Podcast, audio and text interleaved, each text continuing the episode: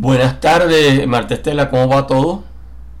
Hola Ismael, eh, me da mucho gusto saludarte Ismael. Eh, acá en Chihuahua, pues eh, con mucho calor, con mucho calor. Bueno, el calor estaba en todas partes de por aquí, también tenemos tremendo calor aquí en Miami. Déjame presentarte a nuestros radios oyentes. Hoy tenemos a Marta Estela Torres, que es una escritora de Chihuahua, México. Es autora de los poemarios Hoja de Magnolia, Arrecife de Sal y La Cólera del Aire este último dedicado al centenario de Juan Rulfo. Eh, también eh, tiene un libro de ensayo, eh, Pasión Literaria, y dos novelas, La ciudad de los siete puentes y Cinco damas y un alfil. Y una colección de cuentos, 48 cuentos, que se titula Árboles de En mi memoria. Y entre los más recientes tiene su poemario Calidoscopio y el último poemario Exilio de Sombra o sea, unos cuantos libros ya. Y bueno, eh, háblame de este exilio de sombra. ¿En qué se basa? ¿Cómo lo desarrollaste? Sí, cómo no. Mira, con mucho gusto te explico. El poemario lo inicié el año antepasado y luego ya con lo de la pandemia, pues eh, me vino una, una época, una etapa infértil completamente y dejé ocho meses eh, sin escribir. Y luego retomé el poemario, pero ya con poemas pues ya actualizados en el ambiente pues del enclaustramiento, de este aislamiento obligado que hemos tenido. Y de ahí pues ya sale ya más completo el poemario eh, y que se forma en dos partes. Eh, la primera es, eh, que da título al, al libro, precisamente Exilio de Sombras, y la segunda parte que se llama Migraciones del Dolor si te fijas el título, pues es una simbología, ¿no? Una simbología de huir de la penumbra, del dolor, de la soledad, del aislamiento. Entonces, este poemario, pues así se constituye y eh, los versos son, eh, en la mayoría, eh, son de arte menor. hay combinación de diferentes temas, pero predominan mucho el tema eh, ¿cómo te diré? Eh, pues de, desamor, de, soledad, de tristeza. Mm, así es, o sea, hay un paralelismo, ¿no? Con la situación ambiental que vive el mundo y, la voz poética que también sufre eh, de una decepción amorosa de mucho tiempo. Eso sería básicamente. Ese es el exilio de sombras, ¿no? Tu más reciente poema. y también eh, tienes un poemario que creo que no habíamos hablado, este Caileidoscopio, que lo has hecho a dos voces. ¿Qué me puedes decir de eso? Oye, muy bien, tienes muy buena memoria. Mira, no lo habíamos visto efectivamente. Ese poemario es, es, como te diré, una, una, una experiencia, un experimento eh, hacerlo a dos voces, es decir, la voz femenina eh, eh, a la par la voz femenina, entonces hay una correspondencia en el amor y después en, el desamor. Y te digo, es un experimento porque fue un formato más pequeño que incluso de bolsillo, ¿no? es un, son unos mm, editores de acá de Chihuahua eh, se llama Rafael Cárdenas, que, él hace ese tipo de, formatos, pequeñito así, y que trae una leyenda que dice que la poesía no vale un cacahuate. Entonces, bueno, es, es una ironía, pero con el sentido de darle verdaderamente o encontrar el verdadero valor de la poesía. Ese es el, eh, eh, ese poemario que se llama Caleidoscopio. Oh, ok, lo hiciste con alguien más, me dijiste, a dos voces, ¿no? Sí, es a dos voces, pero interno, no, el, poema es mío. Ah. es completamente mío, pero mis, hay dos voces de adentro, o sea, hay dos personajes en, la correlación mm, de, ¿cómo te diré? del tema amoroso y desamor, pero es mío, nada más es mío. Yo me inventé las dos voces, o sea, hice la voz femenina y a la vez inventé la voz masculina. Oh, vaya. Por, eso, te digo, es un experimento. Vaya, está interesante. Y bueno, oye, Marta Estela, eh, ¿cómo te ha ido toda esta época de, encierro que en todas partes, bueno, ha sido tan trágica de la pandemia? ¿Has tenido...? Ah, sí. Pues la verdad ha sido primeramente sí como que eh, impactante porque fue un paro total, ¿verdad? Un paro total varios meses. Eh, que te digo yo, a mí sí me afectó mucho porque yo en primer lugar soy proactiva y tengo o tenía en ese momento demasiadas, demasiadas ocupaciones. Fíjate, por un lado, mi rol o trabajo de editora en la UASH, en la Universidad Autónoma de Chihuahua. Y luego todavía estaba en ese tiempo dando clases en letras españolas ahí en la UASH, que ya tengo, en ese momento tenía casi 10 años este, trabajando. Y luego mi actividad pues normal y mi escritura particular. Entonces estaba así, olvídate. Y de repente viene así mm, drásticamente un paro, ¿verdad? Para todos. Tú también lo sentiste, ¿verdad? Y, y con cierto temor, incertidumbre por todo. Incluso todavía lo tenemos, ¿verdad? Allá, eh, ¿cómo están en ese aspecto? Claro, este es una época eh, muy compleja y la cultura pues ha tenido eh, grandes problemas, como te estaba contando hace el año pasado, desde marzo, abril en adelante, durante meses y meses y meses, en la internet era, era muy difícil hacer estas eh, entrevistas y estos programas porque había un ruido eh, de background muy grande, ¿no? Porque parece que había mucha gente que no podía salir y pues se metía en la internet. Por cierto, ha bajado ya todo eso, ¿no? Y eh, por aquí en Estados Unidos dicen que eh, curiosamente el 99% de las personas que eh, están adquiriendo el COVID son personas que no se han vacunado. Hay gente que, que son negacionistas, le dicen, que bueno, me dice que que eso no sirve, que eso que le va a meter un microchip así, imagínate. Y este, todas esas boberías. Y bueno, muchos de ellos pues quedan por el camino. Entonces, pero bueno, óyeme, entre tus eh, proyectos futuros, ¿qué me dices? ¿Qué me dices de tus proyectos futuros? Ay, qué bueno que me preguntas porque estoy bien emocionada. Fíjate, inicié terminando en marzo con este poemario eh, inicié un trabajo, otra colección de cuentos. Eh, el cuento ahorita me tiene fascinada también, porque pues ahí tienes que pensar mucho, pensar, no, sentir tanto como la poesía, más bien, más bien pensar, porque el cuento es muy exigente, es, un, es uno de los géneros de veras eh, más, para mí más exigentes. necesitas pues que nada le sobre, que nada le falte, que tenga un final así importante, que haya algo muy importante que decir. Entonces me puse a hacer esta colección y va a ser en tres, en tres temas.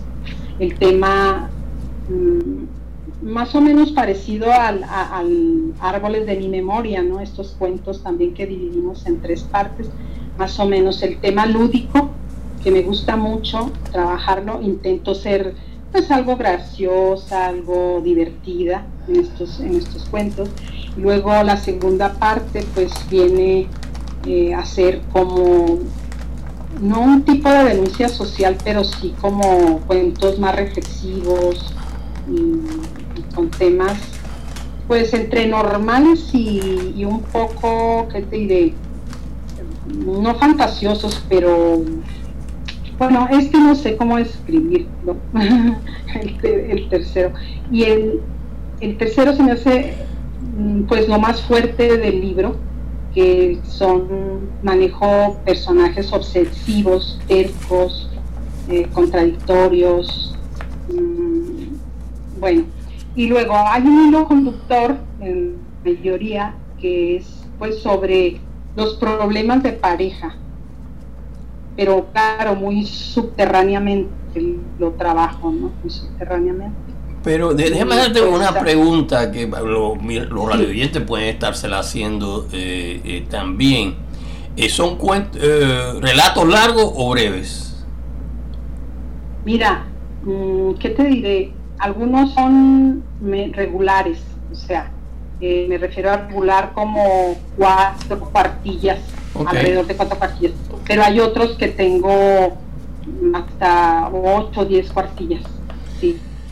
Ok, son más bien relatos largos, más largos o menos largos, ¿no? El relato breve es una cuartilla o algo así.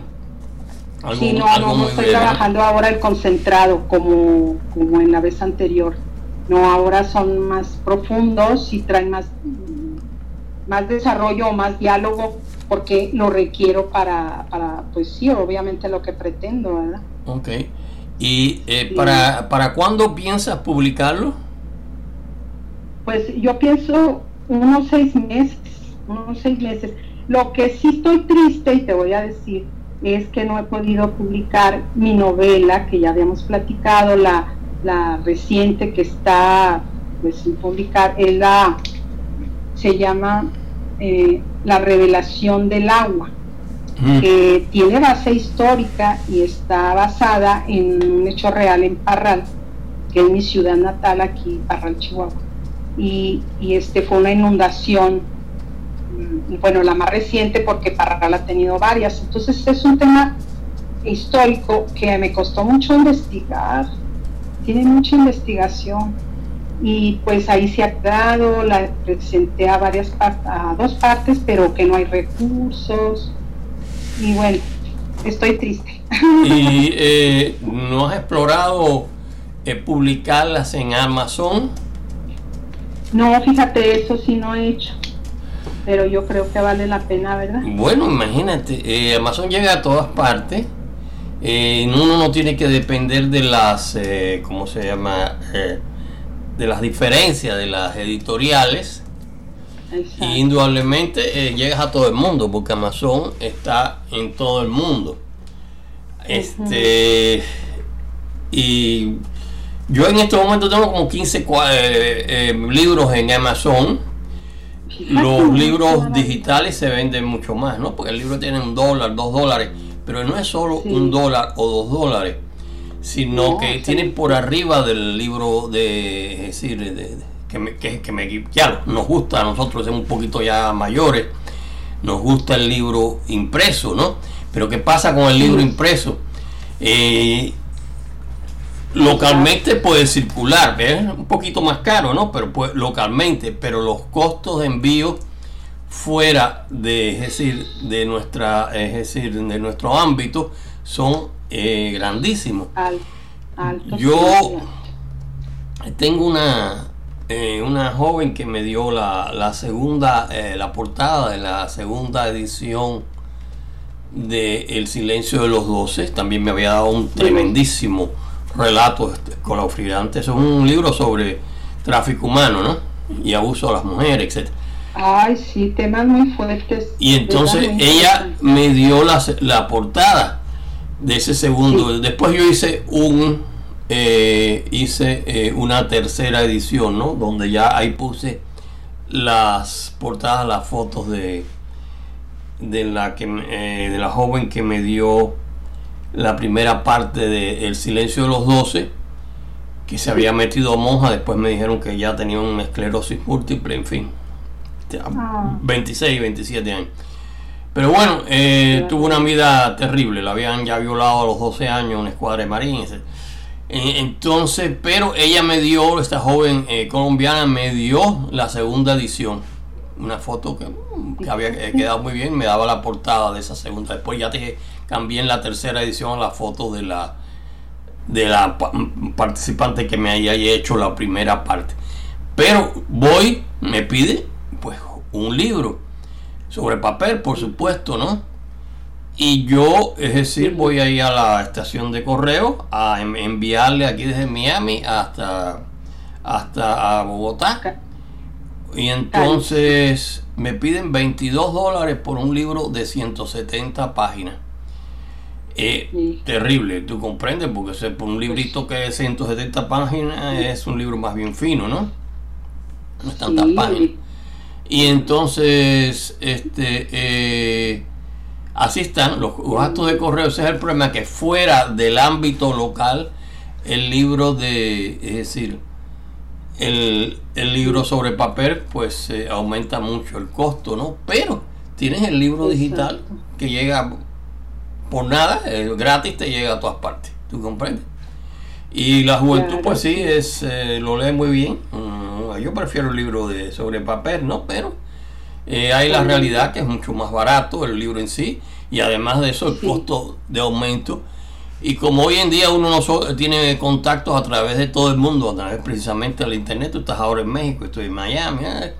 entonces, bueno, pues puedes hacer las dos cosas, tener tu libro sobre papel en Amazon, que que bueno, si vas a hacer alguna presentación ahí en, tu ciudad, pues bueno, pues pedirlo a ellos, ellos tienen su amazon.es y claro, tenerlo digital para el resto del mundo, ¿no? Y llega a todo el mundo. y eh, yo hice eso y me ha ido bien con los 15 eh, libros que he tenido, llevo ya varios años con eso y no tengo que amargarme eh, lidiando con las editoriales, ¿no? Que es algo un poco desagradable, de lo cual ya tú, tienes experiencia también, todo el mundo tenemos, los escritores tenemos experiencia en eso. Entonces, bueno, pues, piensa... Tomar en cuenta tu consejo. Oye, quería darle, quería comentarte que me dio muchísimo gusto que mi cuento la placenta quedara el año pasado en el, en el libro de ustedes de creatividad internacional. Muchas ah, eh, la historia del de, eh, libro de, eh, relatos breves. ajá. la antología de relatos breves. la antología de relatos breves, ahí quedó el cuento La placenta.